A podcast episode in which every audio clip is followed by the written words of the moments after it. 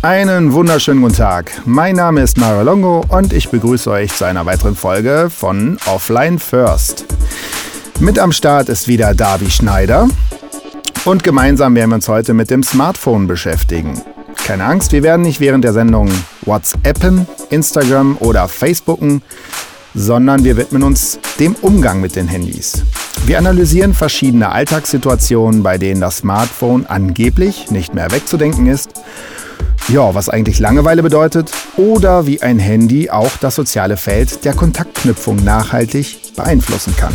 Jetzt aber viel Spaß mit Offline First. Offline First, der We Show It Podcast für Körper, Geist und Seele. You know it. We show it. Ja, hallo Davi. Moin Mario. Erzähl doch mal, wieso reden wir heute übers Handy? Ähm, ein bisschen entstanden ist das durch unsere Gespräche, die wir so geführt haben und uns irgendwie aufgefallen ist, also ich weiß nicht, ob ich oder du der Erste war, das ist, glaube ich, auch ziemlich wurscht, ähm, dass egal wo man rumläuft, die Leute mit dem Smartphone in der Hand sitzen, Mhm. stehen. Ähm, du siehst Menschen in Restaurants, die sich gegenüber sitzen, aber beide gucken ins Handy. Eigentlich ist, könnten die auch alleine da sitzen. Ähm, Hauptsache das Handy ist am Start. Und ich komme ja noch aus einer Zeit, wo man quasi ohne Handy war. Du ja auch, du bist ja älter als ich, richtig? Hm, ich glaube ja. Aber nicht viel, ne? Müsste ich nachgucken, weiß ich jetzt nicht. Gezählt an den grauen Haaren bin ich vor dir, Ja. bin ich älter. Ja. Also in, in der Zeit, wo eine Entwicklung ähm, bei einem jungen Menschen stattfindet, hatte ich kein Handy zur Hand. Und ich glaube, dass es für junge Menschen, so Heranwachsende, ich meine jetzt nicht jemand, der Mitte, Mitte, Ende 20 ist, sondern für Kinder und Jugendliche, ist es, glaube ich, nicht gesund, dauernd mit dem Handy rumzulaufen. Ich glaube, dass es für jemand, der 16 ist, ziemlich wichtig sein könnte, mit Menschen direkt Kontakt zu haben. Ich glaube, dass es eher eine Unterbrechung in einem Menschen auslöst, wenn die Kommunikation mit anderen Menschen ausschließlich über Schrift stattfindet. Und das sagen aktuelle Zahlen der Handyanbieter, dass kaum noch telefoniert wird.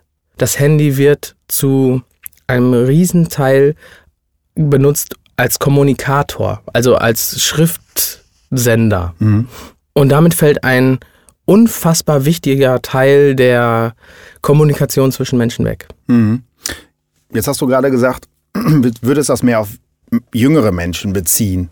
Letzten Endes äh, macht das ja vor gar keine Altersgrenze halt. Gut, vielleicht vor den, vor den Senioren teilweise. Also die sind meines Erachtens meistens noch äh, so vernünftig, äh, sich miteinander zu unterhalten oder zu telefonieren. Aber ähm, gerade in Restaurants oder in, in Arztpraxen fällt mir das ja auch auf, also wo, wo meistens die Jüngeren zu der Uhrzeit, wo ich da sitze, schon nicht mehr da sind.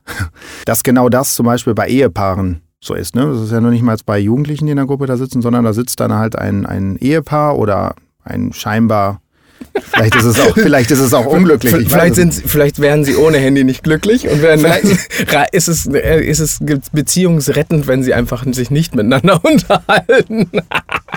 Also du hattest mich gerade gefragt, warum ich es eher für junge Menschen sch- für schwierig erachte, dass sie sich mehr mit dem Handy beschäftigen oder beziehungsweise, dass sie die, dass bei diesen jungen Menschen die Interaktion zwischen Menschen eher durch Schrift und ähm, Texte und äh, WhatsApp-Nachrichten und Emojis und so ein Kram und GIFs äh, stattfindet. Aus meiner Sicht haben wir so als letzte Generation des Ganzen gelernt, ähm, mit unseren, mit unserer Umwelt zu kommunizieren und dass auch die äh, nonverbale Kommunikation wie ein Stück weit richtig interpretiert wird und dass du als Mensch, der ohne diese ganze digitale Welt aufgewachsen ist, eher in der Lage ist, Emotionen vernünftig einzuordnen, vielleicht auch korrekt darauf zu reagieren. Dies fällt wie ein Stück weg, wenn du das nie gelernt hast. Und wenn du schon in der Schule und in der Grundschule deinen Freunden quasi Emojis schickst oder Texte oder Bilder, dann hast du wie ein Stück weit nicht gelernt, wie wie es eigentlich gehen soll. Und jetzt könnte man auch noch ein bisschen provokant sagen, ja, wofür brauchen die das denn? Weil es wahrscheinlich kein Leben mehr ohne Smartphones geben wird. Ja, stimmt. Aber ich denke, im Beruf wird das schwierig dann. Sobald du mit Kunden, Mitarbeitern, Kollegen zu tun hast, äh, ist es halt manchmal etwas komplexer. Und ich glaube, dass relativ viele Missverständnisse verhindert werden können, wenn man sich versteht. Und ein Stück weit ist es ein Ziel meiner Arbeit und mein, meines, ja, meiner Forschung ist vielleicht zu viel gesagt, aber meiner Recherchen, äh, um Missverständnisse zu reduzieren. Viele, viele, viele Menschen kommen zu mir mit Fragen, die eigentlich aus Missverständnissen resultieren. Und wenn sie sich nur selber missverstehen. Mhm.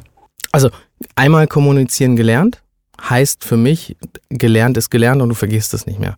Wenn du das Ganze nicht mehr lernst dann wirst du es auch nicht können und dann wird es als Erwachsener super schwierig, weil du durch vor Mauern läufst, weil und du weißt einfach nicht warum.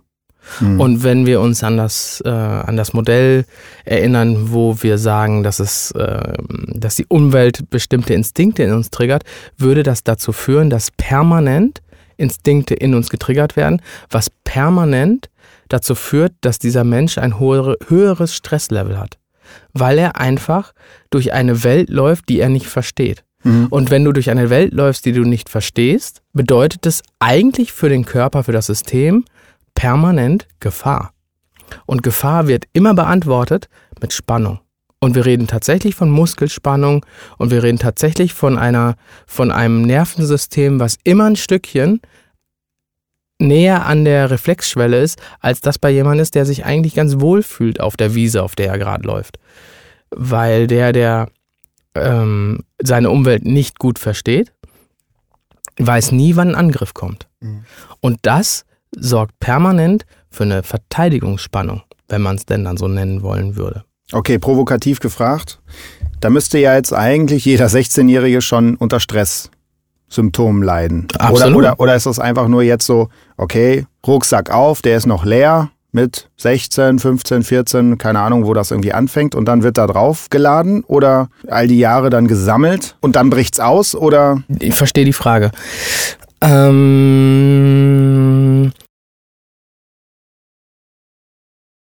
wenn wir jetzt davon ausgehen, dass der 16-Jährige in seiner, ich sag mal, in seinem behüteten Umfeld für, hätte ich fast gesagt. Das stimmt ja wahrscheinlich für einen Großteil nicht. Aber wenn dieser sich mehr oder minder in seiner Komfortzone aufhält und eigentlich nicht in eine Situation kommt, wo es gefragt oder wo diese, diese ähm, Skills gefordert sind, wird es ihn erstmal gar nicht so berühren. Verstehst du, wie ich meine?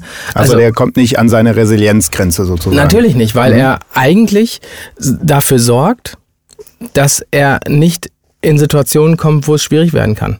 Wie denn auch? Klar, der sitzt in der Schule im besten Falle, ähm, hört dazu, hat einen Umgang mit seinen Klassenkameraden, aber eher auf dem, auf dem oberflächlichen Niveau, sage ich jetzt einfach mal so. Äh, und den Rest tickert er mit seinem Handy.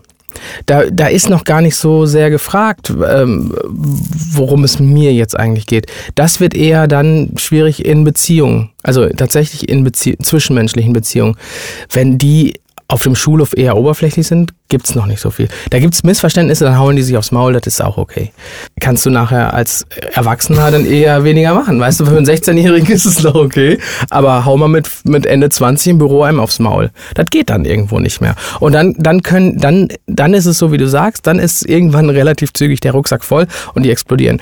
Was ich erlebe, wenn ich so mich durch Köln oder durch andere Großstädte bewege, ich empfinde, bei jüngeren Horden von Menschen eher ein hohes Aggressionspotenzial.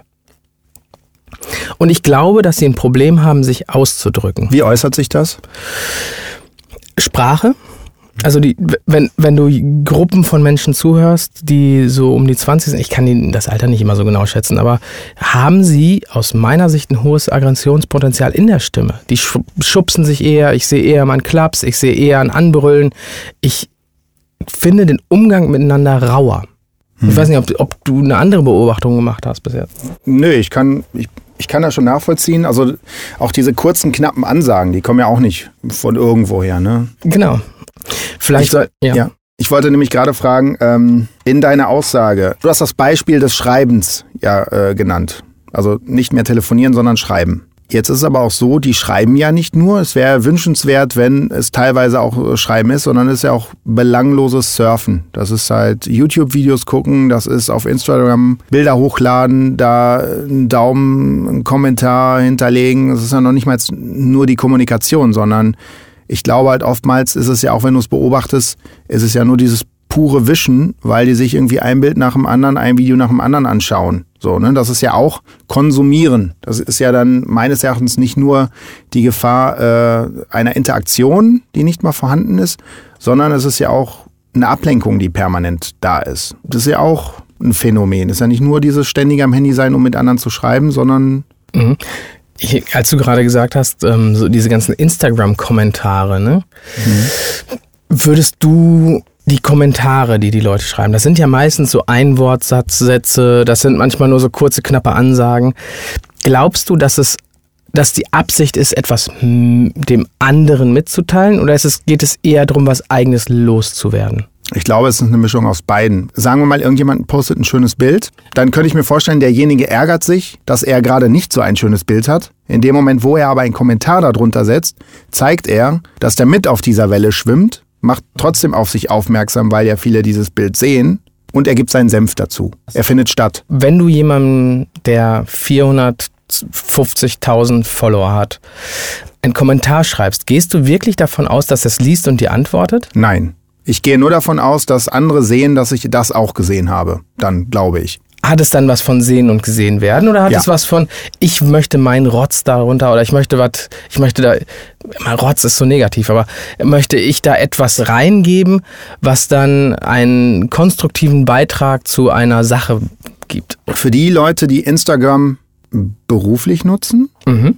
Um vielleicht auf ein äh, Profil aufmerksam zu machen, weil sie eine Dienstleistung haben, weil sie Künstler sind oder was auch immer, ist es natürlich ein Sehen und Gesehen werden. Das ist eine Art von Stattfinden, eine Art von vielleicht von, von Akquise, irgendwie zu zeigen, hey, äh, ich gehöre auch zu diesem Inner Circle. Das sind ja auch die Algorithmen, die dann auch greifen. ne? Also du interagierst und äh, du baust dadurch, also auch bei Facebook, wenn ich irgendwo was poste, wenn ich einen Kommentar zurückbekomme und Likes bekomme, dann äh, rutsche ich in ein anderes Ranking bei Facebook. Ich finde es nicht mal verwerflich, wenn du am Tag, ne, während, ich sag mal blöd, während deiner Arbeitszeit beim Arzt sitzt und du würdest dann die E-Mails checken, weil es Arbeitszeit ist und du da noch was Sinnvolles mitmachen könntest. Das ist nicht, das ist nicht das, was ich anprangere. Anprangere ist auch falsch, aber ähm, das, darum geht's gar nicht. Nee, aber es ist ja auch nicht nur der Arzt, sondern du siehst es an der Bushaltestelle, du siehst es im Bus, du siehst es im Café, du siehst es eigentlich überall. Also es setzt sich keiner mehr irgendwo hin mit einem Buch oder einfach nur den Kaffee trinkend, sondern es ist permanent das Handy da. Ich mache mich ja nicht frei davon. Aber es ist ja noch nicht mal so, dass ich jetzt sagen würde, so, ich muss jetzt irgendwie irgendwelche Kommentare schreiben oder Bilder anschauen oder mit irgendjemandem kommunizieren, sondern bei mir ist es manchmal so, ich lese Artikel tatsächlich ganz gezielt oder ich gucke mir sogar ganz gezielt Videos an, um mich weiterzubilden, also Tutorials oder irgendwie sowas. Das mache ich ganz gerne, wenn ich in einem Café bin. Ich beobachte aber tatsächlich die Leute, wie sie nur am Wischen sind.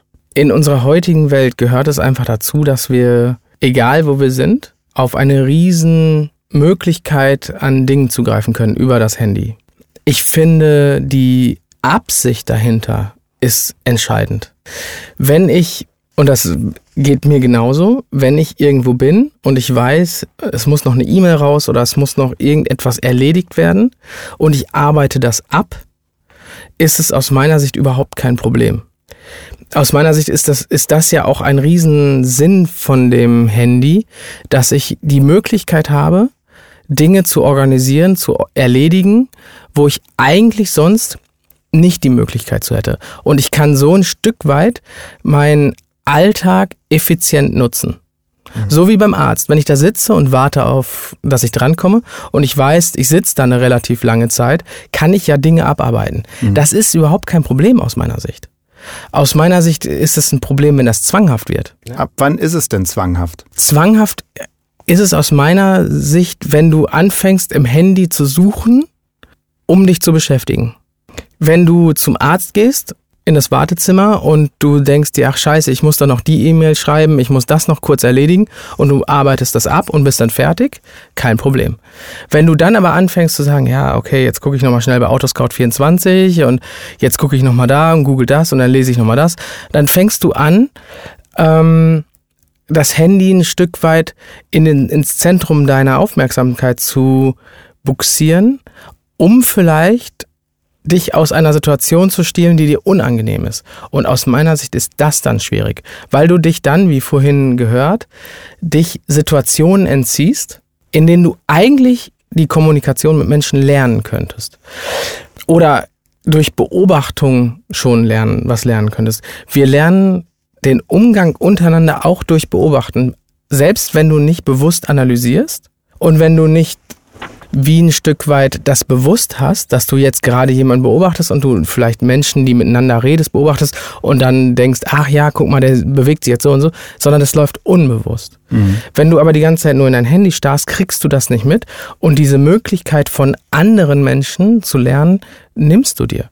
Und ich habe das Gefühl, dass ein stabi eine stabile Basis aus dem, was du in deinem Umfeld äh, lernst, eher daraus besteht, dass du wirklich viele, viele, viele Menschen siehst und die ein Stück weit liest. Wenn du dich nur in einem Kreis von drei, vier, fünf Menschen bewegst und nur diese, das ist kein großer Lerneffekt gehe sehr gerne durch Städte, gehe gerne durch große Städte spazieren und guck mich um, guck mich, mich, mir Menschen an, wie bewegen sie sich, wie, und dann kommt bei mir so Filme, wo ich denke, ah ja, wie, was, wie bewegt der sich gerade, warum tut er das gerade? Das, das mache ich schon relativ bewusst. Ähm, wenn jemand das unbewusst sich äh, nicht mal unbewusst macht, sondern sich dagegen sperrt, glaube ich, dass dem sehr viel Handwerkszeug fehlt. Mhm. Ich bin ja Inder, ne? Und ich habe mich heute noch mit einem Patienten darüber unterhalten, dass in Indien bist du ja nie alleine. Es gibt 1,1, 1,3 Milliarden Menschen dort. Du bist egal, wo du hingehst, die anderen sind schon da. Mhm. In den Dörfern findet das Leben nicht in den Häusern, sondern draußen statt. Das heißt, egal wo du hergehst, du siehst andere Menschen, die Wäsche waschen, die kochen, die Essen vorbereiten, die einfach nur sitzen, die spülen und du siehst und siehst und siehst. Hier ist das Leben sehr viel steriler. Hier gehst du durch die Straßen und du siehst Menschen von A nach B hetzen, aber du erlebst sie nicht mehr dabei, wie sie Dinge tun. Und ich glaube, dass dort zu sein sehr viel mehr Kontakt bedeutet, sehr viel mehr soziales Miteinander schult. Die haben gar keine andere Möglichkeit. Ähm, als, als zu lernen, weil du ja nie alleine bist. Und das war auch noch was, was wir heute besprochen haben. Wenn du jemanden siehst, wie er sein Essen zubereitet oder wie er Wäsche wascht, ist das ja eigentlich ein recht intimer Moment. Wie vielen fremden Menschen guckst du beim Essen machen zu? Außer im Fernsehen jetzt bei Kochshows. Aber auch, das stimmt auch nicht, weil die kennst du ja vermeintlich. Oder wie viele Menschen guckst du beim Wäschewaschen zu oder beim Abspülen? Das sind einfach Dinge, wo man automatisch sich dem näher fühlt. Gehst du hier hin oder bringst du Menschen aus Indien hierhin, ist es fast so, als dass sie mir dann immer wieder sagen, sie wären so einsam hier mhm. was uns nicht so bewusst ist. Aber wir sind eher voneinander diskonnektiert ja. durch, durch unseren Lebensstil. Und dann noch durch diese Geschwindigkeit bleibt viel auf der Strecke. Und aus meiner Sicht führt es dazu, dass Menschen wie ein Stück weit implodieren. Und das zu einer Anhäufung von Burnout etc. führt. Also wenn du gut mit dir bist, wenn du gut mit anderen bist, wenn du ein Verständnis für andere hast und nicht immer einverstanden bist mit dem, was sie tun, aber verstehst, warum sie es tun. Ich glaube, das führt dazu, dass man gesünder ist. Mhm. Für mich hört sich das so ein bisschen an wie so ein Teufelskreis. Schnelle Welt, es ist alles irgendwie so steril geworden. Erzeugt das tatsächlich auch Langeweile oder ist das dieser Teufelskreis bedingt aus Langeweile und einem Nichtwissen, wie man mit so einer Situation umgeht? Wenn es, wenn man einen Teufelskreis in diesem Kontext detektieren würde, dann würde ich eher sagen, dass der Teufelskreis daraus besteht, dass jemand ähm, vielleicht sich in seiner Umwelt, in der Kommunikation mit anderen Menschen unsicher fühlt. Und diese Unsicherheit führt wieder dazu, dass er sich mehr ins digitale Geschehen schmeißt, egal ob das jetzt Handy ist oder ähm, World of Warcraft oder sowas. Und damit wieder ein Stück weit sich weiter wegbringt von der Kommunikation mit anderen. Das heißt, dadurch, dass die Zeit ja voranschreitet, also seine Lebenszeit, und er eigentlich in dieser Zeit was lernen könnte, er sich aber zurücknimmt und ins Handy und in, in diese ganzen Sachen verliert, verpasst er den Anschluss, Sachen zu lernen. Das ist aus meiner Sicht der Teufelskreis. Was natürlich ähm, noch mit reinspielt, und das sehe ich fast als Parallelspur, ist der Moment, wo dir langweilig ist und du nicht die Möglichkeit hast, andere Menschen zu sehen, zu beobachten und das als unangenehm oder als peinlich oder als schambesetzt empfindest, wirst du dann ein Stück weit wieder dich mit dem Handy beschäftigen. Das heißt, Langeweile als Trigger, aber die Hirnforschung, aktuelle Hirnforschung sagt, dass Langeweile unfassbar wichtig ist, weil wir dadurch ähm, in eine bestimmte Hirnaktivität kommen, die dazu führt, dass du den Alltag besser verarbeitest, dass du kreative Dinge entwickelst oder so. Also ich brauche Langeweile, um meinem Gehirn meinen Gedanken freien Lauf zu lassen und dann entwickelt mein Gehirn schon Sachen. Und dann ist immer so die Frage, ob man nicht vielleicht die Vermeidung von Langeweile ein Stück weit vorschiebt. Als Selbstrechtfertigung. Also in dem Moment, wo ich vermeintlich Langeweile empfinde, läuft vielleicht parallel ein anderer Film, der sagt, ja, jetzt kannst du aber doch hier nicht einfach durch die Gegend starren, was sollen die anderen denken, nachher fühlt er sich angemacht oder die fühlt sich angemacht oder dann gucke ich lieber ins Handy. Mhm. Also Langeweile als Trigger für ein anderer Film, der sowieso läuft. Und dann verstärkt es diesen Teufelskreis. Aus meiner Sicht ist das eine ganz große doppelte Kraft.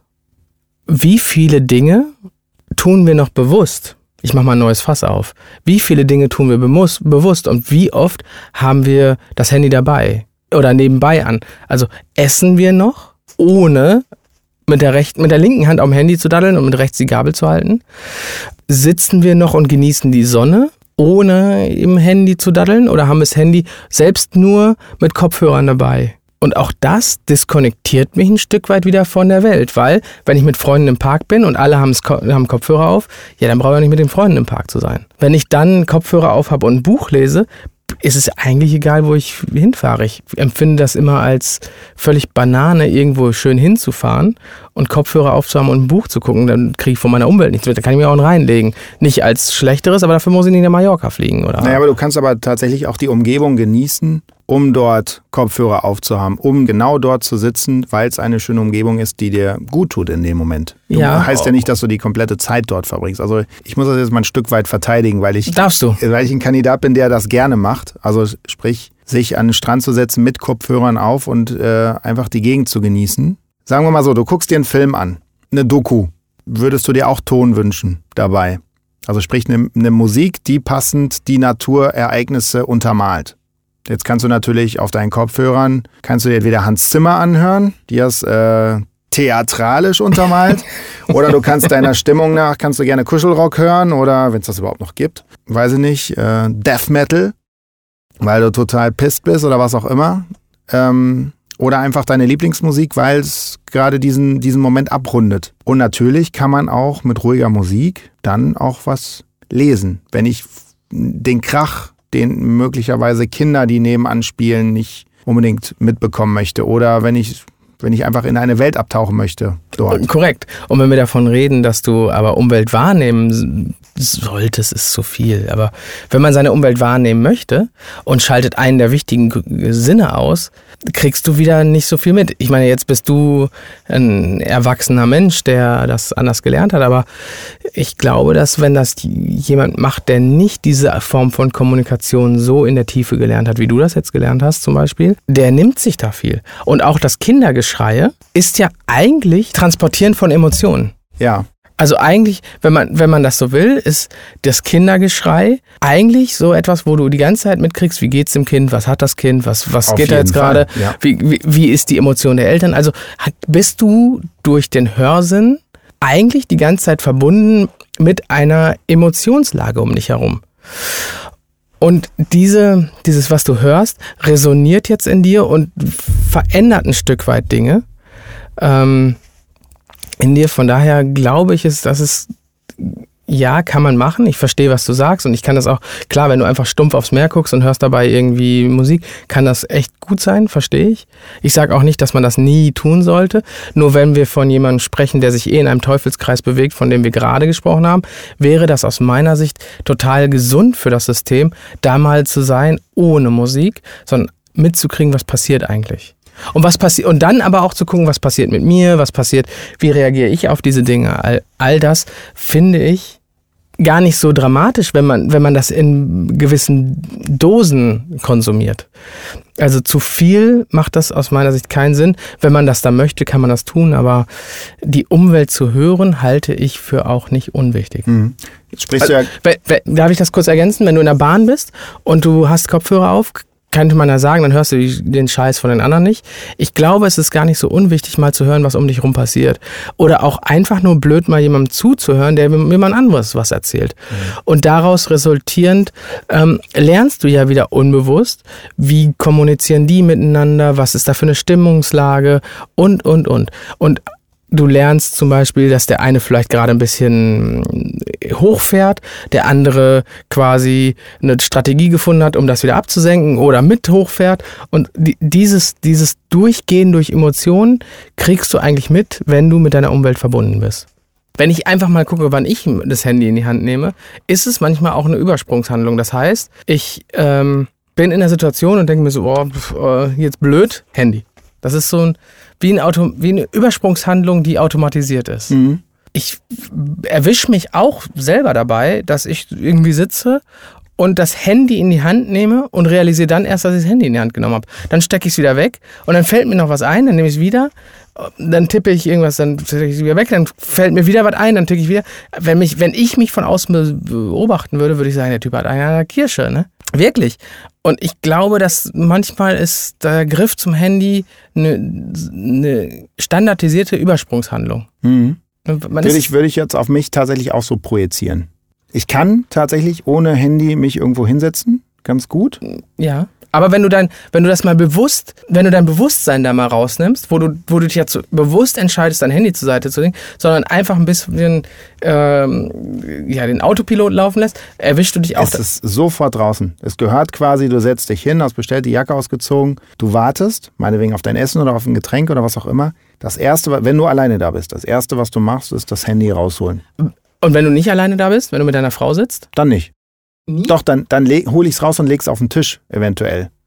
Ja. Kennst du die Zeiten noch, wo das prollig war, sein Handy auf den Tisch zu legen, wo, ja. die, wo die Leute das als Statussymbol auf den Tisch gelegt haben und alle dann geguckt haben und man das so ein bisschen verpönt war? Mhm. Das ist, ist nicht mehr so, oder? Heute, nee. heute ist keiner mehr kann damit keiner mehr so richtig eine Show-off hinlegen, oder? Nö, also letzten Endes, nur wenn gerade ein ganz, ganz neues iPhone rausgekommen ist oder ein neues Samsung oder was auch immer, aber dann, wirst, dann, dann wahrscheinlich, dann wahrscheinlich, äh, wow, guck mal, ist es jetzt das, aber eigentlich. Nö. Äh, ich erinnere mich dran, als ich die, ich weiß gar nicht mehr, ich glaube, als ich das iPhone 5 hatte, da kamen tatsächlich Leute an und sagten, ey, ist das das iPhone 5 cool? So, ne? Aber danach, jetzt ist das noch so? Du erkennst es ja auch kaum noch. Also die, die Unterschiede sind schon sehr marginal geworden, davon mal abgesehen. Aber ich, es ist nicht mehr so ein Status, nee, oder? Nein, gar nicht mehr. Also im Grunde genommen Und ist es ja schon mittlerweile verpönt, glaube ich, wenn man sagt, ey, du hast 1500 Euro für ein Handy ausgegeben, bist du krank? Das ist jetzt wahrscheinlich eher so, dass das so ein bisschen so. Aber es ist kein Statussymbol mehr, oder? Handy? Können wir Kommentare dazu äh, von den Hörern bekommen? Um mal abzustimmen, ob, ob ein Handy noch ein Statussymbol ist? Also Leute, wenn ihr, ja, wenn ihr eine Meinung dazu habt, schreibt einfach was in die Kommentare, weil wir sind gerade echt überfordert. Ich, ich, weiß es wirklich nicht. Ja. Weil, ja, das, das was, ich, was ich immer mal wieder sehe, ist, dass jemand irgendeine fancy Hülle drumherum hat, wo dann auch irgendwie was Personalisiertes draufsteht mhm. oder irgendwas aber die Hülle ist ja, die, was kostet eine Hülle am polnischen Supermarkt? 2,99? Also das ist ja nicht mehr der Status. Von daher ist, an alle, die uns hören, ist das Handy noch ein Statussymbol. Und fühlst du dich provoziert dadurch, wenn ein anderer ein neues iPhone, Samsung, weiß der Geil was hat, dass du dann auch denkst, ach so eins möchte ich auch haben? und dich schlechter fühlst, wenn du es nicht hast? Dabei kommt mir gerade noch was, was ganz anderes in den, in den Sinn. Und zwar, Hau raus. Wenn wir jetzt sagen, früher war das ja so ein, so ein äh, Statussymbol oder es, es, es galt als prollig, wenn jemand äh, sein Handy auf den Tisch hingelegt hat. Also, oh, Total. Mal, der muss hier, hier Gürteltasche und dann noch Handy außen tragen und sowas. Ne? So diese Geschichten ja auch. So ein Philips Fitz. So ein Knochen. Siemens, äh, der Knochen war das Siemens CS10D oder sowas hieß das. Das war der Knochen. Mit, mit äh, ausziehbarer äh, Antenne. Antenne, ja. ja. So ein Meter zehn lang. ja, so war das. Ja, tatsächlich. Ken, kennst, kennst du noch die Jungs? Das, das, das zu meiner Grundschule. Da kam ein Vater, brachte seinen, seinen Sohn immer in die Schule und hatte ein Autotelefon dabei. Das war aber so ein kleiner Koffer mit einem Hörer außen dran. Und das hat er immer rausgenommen und ist damit, ich meine, vom Parkplatz bis zur Schule waren 10,50 Meter und ist dann mit diesem Autotelefon bis zur Schule, zum Eingang und wieder zurück. Es könnte ja ein wichtiger Anruf kommen. Und wir haben uns echt, ich habe immer gedacht, was ist das dann? Aber das war damals schon, war man da der Held, äh, war man Held, ne? Ja. Nein, aber was ich gerade sagen wollte ist, äh, wenn, wenn wir schon dabei sind, was früher mal war. Ich kann mich noch erinnern, wir hatten äh, die, die ersten Handys mit der ausziehbaren Antenne und dann kamen die mit der kurzen Antenne und da wurde ja gesagt, uh, da sind die Strahlen und keine Ahnung was, das äh, ist da sehr gebündelt und man darf nicht so lange an den Kopf halten. Und wenn du im Auto telefonierst, am besten das Auto aufmachen, also sprich Fenster runter, damit äh, Die sich da nicht nicht alles sammelt. Genau, ja, also da gab es ja ganz viele äh, Theorien und letzten Endes, wenn man sich überlegt, da redet heute kaum einer drüber, ne? Ja, also kenne ich. Ich kannte auch Leute oder kenne Leute, die bewusst mit einer Freisprecheinrichtung telefonieren, weil sie sagen, die Strahlung am Kopf ist nicht gut. Ähm, ich glaube, es gab Untersuchungen, dass wenn man lange telefoniert, sich die Temperatur im Schädel ein Stückchen erhöht. Ähm, die Frage ist, ob es auch passieren würde, wenn man sich ein, einfach ein Stück Metall lange an den Kopf hält, weil es die Wärme reflektiert. Das kann ich nicht genau sagen. Ich will das überhaupt nicht hier runterreden. Mhm. Ja, ja, oder so, ich- sondern die Frage ist, was, was passiert da tatsächlich? Aber dieses, dieser bewusste Umgang oder dieser, dieser kritische Umgang Genau. mit Handys, äh, ich glaube, da wolltest du darauf hinaus, das ist komplett weg. Also, dass heute noch jemand sagt, irgendwie, ha, nicht so viel Handy, aus gesundheitlichen Gründen, weil es äh, pathologisch sein könnte oder also pathologische Prozesse beschleunigen könnte. Ähm, das ist wie ein Stückchen aus dem Bewusstsein und aber auch jetzt ein Stückchen, dass wir dieses Handy so viel benutzen, dass es auf einer anderen Ebene ungesund werden könnte. Davon spricht auch keiner mehr. Nee, nee. Zu meiner Jugend hieß es noch äh, maximal eine halbe Stunde Fernsehen am Tag. Ja.